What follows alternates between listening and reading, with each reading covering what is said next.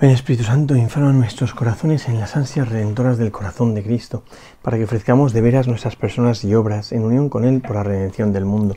Señor mío y Dios mío Jesucristo, por el corazón inmaculado de María me consagra tu corazón. Me ofrezco contigo al Padre en tu santo sacrificio del altar, con mi oración y mi trabajo, sufrimientos y alegrías de hoy, en reparación de nuestros pecados y para que venga a nosotros tu reino. Te pido en especial por el Papa y sus intenciones, por nuestro obispo y sus intenciones, por nuestro párroco y sus intenciones Oh Señora mía, oh Madre mía, yo me ofrezco del todo a ti, y en pleno de mi filial afecto te consagro en este día mis ojos, mis oídos, mi lengua y mi corazón, en una palabra todo mi ser, ya que soy todo tuyo, oh Madre de bondad, guárdame y defiéndeme como cosa y posesión tuya. Amén. Nuestra Señora los Apóstoles ruega por nosotros. Vamos a contemplar este Evangelio que eh, la Iglesia nos propone para este día, mm, que es el final del, del discurso que hace Jesús ahí en el monte, en ese momento precioso en el que invita a la conversión a, pues a todos, ¿no? Y que proclama el reino de los cielos.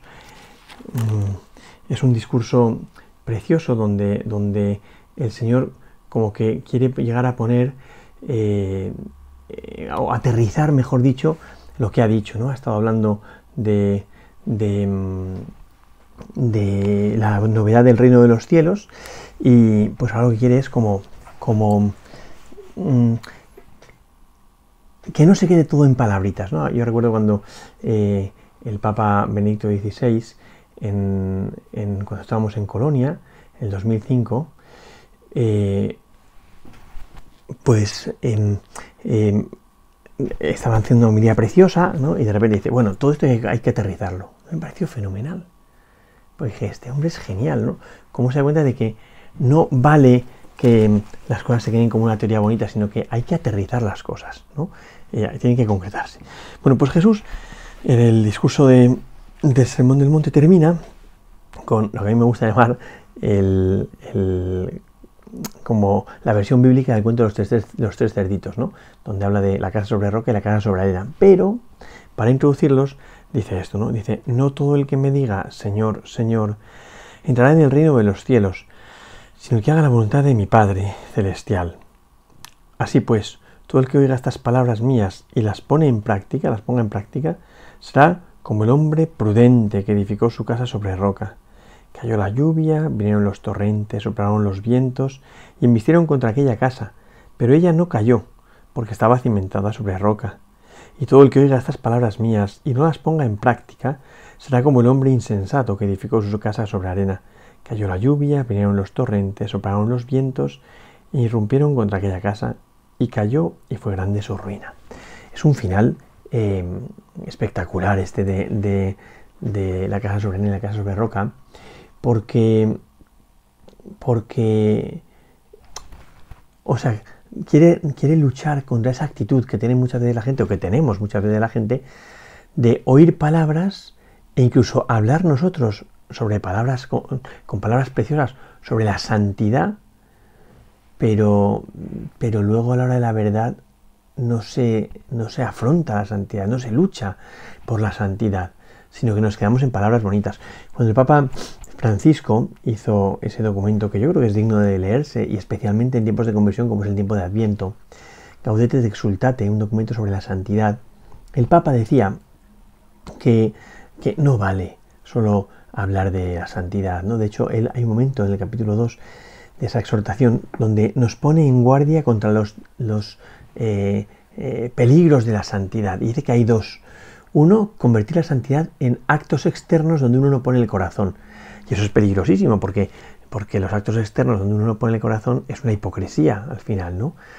Es querer tener el corazón satisfecho o, la conciencia satisfecha de que he hecho cosas, pero a la hora de la verdad mi corazón va por otro lado. Entonces no obtengo un corazón nuevo, que es el reto de la conversión y del adviento, por tanto, ¿no? Eso que llama el pelagianismo. El pelagianismo em, convierte la santidad en unas prácticas para tener tranquilo a Dios, para que Dios tenga como que pagarme con la santidad, pero luego mi corazón va por otro lado, mis gustos, mis apetencias, el, sentir de mi vida va por otro lado. O sea, en el fondo no aspiro al Señor, en el fondo no busco al Señor, sino que me busco a mí mismo, busco tener la conciencia tranquila de que bueno, pues he hecho más o menos alguna cosilla y ya está. Pero luego, por otro lado, el segundo peligro contra la santidad es el gnosticismo. ¿Qué es el gnosticismo? Pues hablar y hablar y hablar sobre la santidad, pero nunca dar pasos para empezar a ser santo. dice el Papa, ese es otro peligro gravísimo, porque de hecho al final el, el, el resultado es el mismo, en uno y en otro, en otro, en otra situación el resultado es el mismo, y es que el corazón no cambia. Es decir, no hay una relación más fluida de amistad entre el Señor y nosotros. No, no cambia, no cambia, porque, porque en el primero de los, de los, em, de los dos casos quiero tener la conciencia tranquila por haber hecho muchas cosas, pero el corazón está a salvo. Y en el segundo de los casos eh, se me hincha la boca y por tanto la sensación que tengo es de estar todo el día hablando de la santidad, pero ahora de verdad no he puesto medios para empezar a ser santo. ¿no? Entonces, en un caso es la teoría sin la práctica, en otro caso es la práctica sin la teoría. ¿no? O el corazón sin las obras y las obras sin el corazón, ¿no? Y la conversión es una vuelta por amor y en, el encuentro con la persona amada se despierta de nuevo el amor y se recuerda o se reivindica o se recupera eh, el corazón de amante, de hijo o de esposo o de lo que sea, ¿no? Pero o de amigo, ¿no? Entonces dice Jesús, como dice Jesús, no todo el que me diga Señor, Señor entrará en el reino de los cielos. Hasta hablando de la justicia nueva. Fijaos que esto es una expresión muy típica del Adviento. Cielos, lloved vuestra justicia. Le decimos al Señor que comience ese modo de proceder, ese estilo nuevo del reino de los cielos, que lo marca precisamente el Señor cuando viene. Pero que dice Él es fenomenal. Yo estoy dispuesto a marcar ese estilo y ese ambiente. Pero no vale solamente con una teoría bonita sobre la santidad. No todo el que me diga Señor, Señor, entrará, no el que diga, Señor, Señor, entrará en el reino de los cielos, sino el que escucha y cumple, ¿no? O sea, es de nuevo, eh, sino el que haga la voluntad del Padre Celestial, ¿no? El que acoge esa llamada y hace la voluntad del Padre Celestial. Es poner en práctica, o sea, al final, la gran pregunta que deberíamos hacernos es, ¿mi vida en el comienzo del Adviento y en el final del Adviento eh, marca un cambio? O sea, ¿de veras hay un cambio en mi vida o no? Porque si no lo hay, esto es un problema, ¿no? Esto es un problema, que he hablado mucho de la santidad, pero no he empezado a dar pasos hacia la santidad, ¿no? Entonces, em, la gran pregunta es no qué dice mi boca, sino qué dice mi vida, si de verdad estoy cada vez más cerca de Jesucristo o no. Y entonces pone Jesús, como digo, ese ejemplo que luego se convertirá en el cuentecillo de los tres cerditos, porque en el fondo es lo mismo, que estamos en el siglo eh, en el siglo I, claro, pero, pero en el fondo es lo mismo, ¿no? Que es, hay dos modos de vivir la vida, construyendo sobre firme o viviendo en apariencia, ¿no? Es decir, yo creo que lo que está en juego en esta, en este, esta parábola, este ejemplo que pone Jesús de la casa sobre arena y la casa sobre roca, es si vives la vida sobre la verdad o sobre la mentira, ¿no? Eh, Cristo es el príncipe de la verdad y la verdad en Cristo le va a llevar a la entrega de la vida, la apariencia al final te lleva a buscar salvar tu vida, buscándote a ti mismo y, al final acabas cayendo. Al final acabas cayendo. Al final acabas fracasando en esta, en esta, en este camino, ¿no? Acabas fracasando. ¿Por qué? Porque te buscas a ti mismo, no buscas al Señor, ¿no? Entonces, bueno, que nos preguntemos al final, ¿qué dice mi vida de mí? No, no quién soy yo o qué camino he recorrido, sino qué dice mi vida que ha sucedido en este adviento. Y cuando llega al final, tiene un espacio mayor Jesucristo, hay una ternura mayor hacia los demás, hay una cercanía hacia el prójimo, hay un amor a los enemigos o no. Porque si no, la conversión es una pura teoría mm, mentirosa, porque mi vida no ha cambiado, que es el reto de todo, ¿no? Entonces pone, como digo Jesús, este ejemplo donde dice eh, el hombre de la casa sobre arena, la casa sobre roca, primero la casa sobre arena. ¿no? Dice, así pues, todo el que oiga estas palabras mías y las ponga en práctica, está, o sea, lo que está en juego es la frase que es central en la palabra de Dios desde el Antiguo Testamento, Deuteronomio, escucha Israel. ¿Eh? El mandamiento principal es escucha Israel. Entonces, la vida cristiana, la vida religiosa ante Dios siempre es vivir en una escucha y una realización no una escucha teórica, sino escuchar y realizar. María es la que escucha la palabra de Dios y la cumple. Hágase en mí según tu palabra. La palabra meditada, la palabra recibida es la palabra eh, eh, realizada. expresada en la propia vida, ¿no? Entonces dice, el que oiga estas palabras mías y las ponga en práctica, que es el verdadero discípulo. ¿Quiénes son mi madre y mis hermanos? El que escucha la palabra de Dios y la cumple. El verdadero discípulo es el que escucha y cumple. Por eso dice, así pues, todo el que quiera ser de verdad mi discípulo será como el hombre prudente que edificó su casa sobre la roca. El hombre prudente, prudente significa que está donde tiene que estar. Esa virtud, decía Joseph Piper, que es la virtud que ordena el resto de las virtudes, la prudencia. Eh, sin la prudencia nada funciona. La prudencia es el que sabe estar. Y lo que toca en este momento, pues es anclarse en el Señor. Es como el hombre prudente que edificó su casa sobre roca. Sobre roca. Como nos recordáis esa frase de San Pablo. Y la roca es Cristo. La roca es Cristo. O sea, al final, eh, eh, lo que se nos propone en el Adviento es o vives tu vida en firmeza y por tanto en verdad, o vives tu vida en apariencia y por tanto en fragilidad. En fragilidad, ¿no? Y, es todo una especie como de apariencia falsa ¿eh? de conversión, pero luego no hay tal conversión. Y ante la cruz, porque las apariencias se mantienen hasta que aparece la cruz. Cuando aparece la cruz es difícil mantener las apariencias, ¿no? Bueno, pues el hombre prudente que edificó su casa sobre roca, ¿no? Sobre Cristo. Y dice, ¿qué va a pasar tanto al hombre prudente como al hombre imprudente? ¿No? Pues que van a soplar los vientos, van a embestir contra aquella casa, ¿eh? Eh, soplaron los vientos, se rompieron, vinieron los torrentes, cayó la lluvia. ¿eh? Todo eso va a venir. Todo eso va a venir. Acordémonos cuando estaba Jesús montado en la barca, allí en el lago de Galilea, ¿no? Y, y, bueno, no estaba Jesús primero, ¿no? A la barca sola, y Jesús va a venir andando sobre las aguas. Y la descripción que hace San Mateo es preciosa porque dice que el viento era contrario, las olas embestían contra la barca, el agua entraba dentro, la lluvia, el aguacero se colaban y la barca amenazaba hundirse, ¿no? Cuando la barca está abandonada a sí misma, ¿no?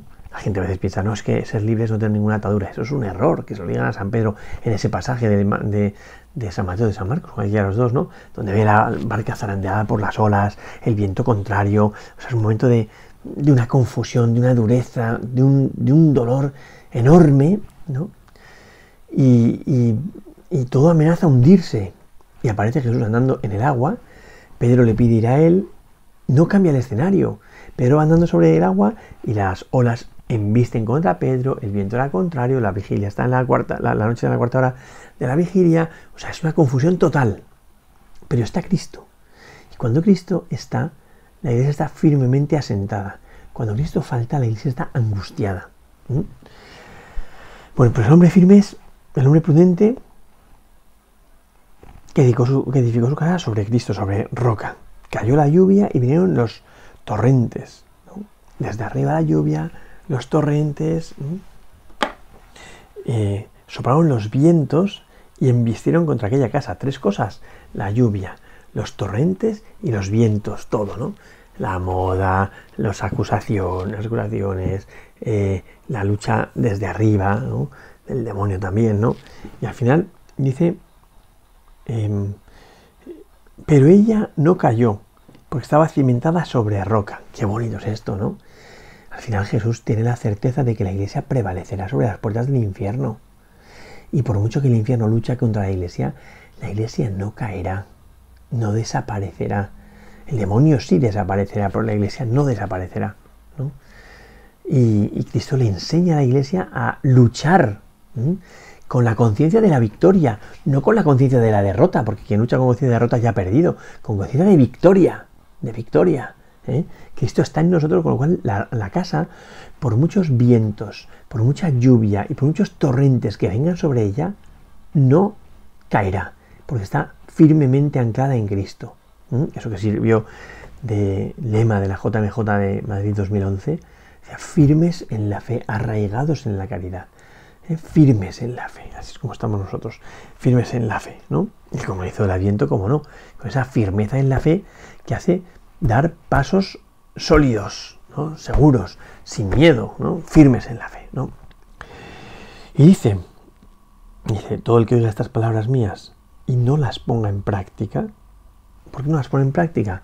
Pues por negligencia, porque o le parecen demasiado exigentes, o no le parecen suficientemente atractivas para el ser humano, o le parecen costosas a la hora de mantenerlas en fidelidad, entonces pues no las cumple. El que escucha las palabras y no las cumple. Pues las escucha con agrado y dice, ah, pues mira qué bonito como habla de Jesús, qué maravilla, que dice que hay que hacer esto, qué bonito que dice que hay que hacer lo otro, pero no lo pone en práctica. Y, si no lo ponemos en práctica, ahí se queda, ¿no? Pues dice, el que escucha estas palabras mías ¿eh? y, las, y no las ponga en práctica, será como un hombre insensato, prudencia, insensatez. Insensatez es estupidez, tontería, absurdo. Prudencia es sabiduría, estar en tu sitio, vivir, vivir como firmemente anclado, ¿no? El hombre insensato, sin seso, tonto, ¿no? Tonto. Em, dice, es un hombre insensato que edificó su casa sobre arena, cayó la lluvia, vinieron los torrentes, sobraron los vientos, irrumpieron contra aquella casa, hasta aquí igual, y cayó, y cayó, ¿eh? y fue grande su ruina fue grande su ruina. Cayó estrepitosamente. ¿No?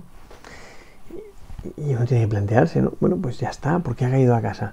Pues, pues por no estar firmemente anclado en Cristo, pues reconstruyamos anclados en Cristo. El tiempo del Adviento que la Iglesia nos regala es precisamente eso. Es un decirte, vamos a ver, mira a ver cómo está tu casa. Si firmemente anclada sobre unos cimientos súper estables, que son la verdad, ojo, Ojo, que a mí esto me parece que es dramático porque justificamos la mentira con una ligereza imponente, imponente, ¿no? Y yo creo que eso no se puede hacer. No se puede hacer, no se puede justificar la mentira, porque la mentira pertenece al príncipe de la mentira. ¿eh? Y, sería un drama que tenga que venir el diablo a decirnos, venga, esto me pertenece a mí, dámelo. No, hombre, no, no, hombre, no. No, hombre, no.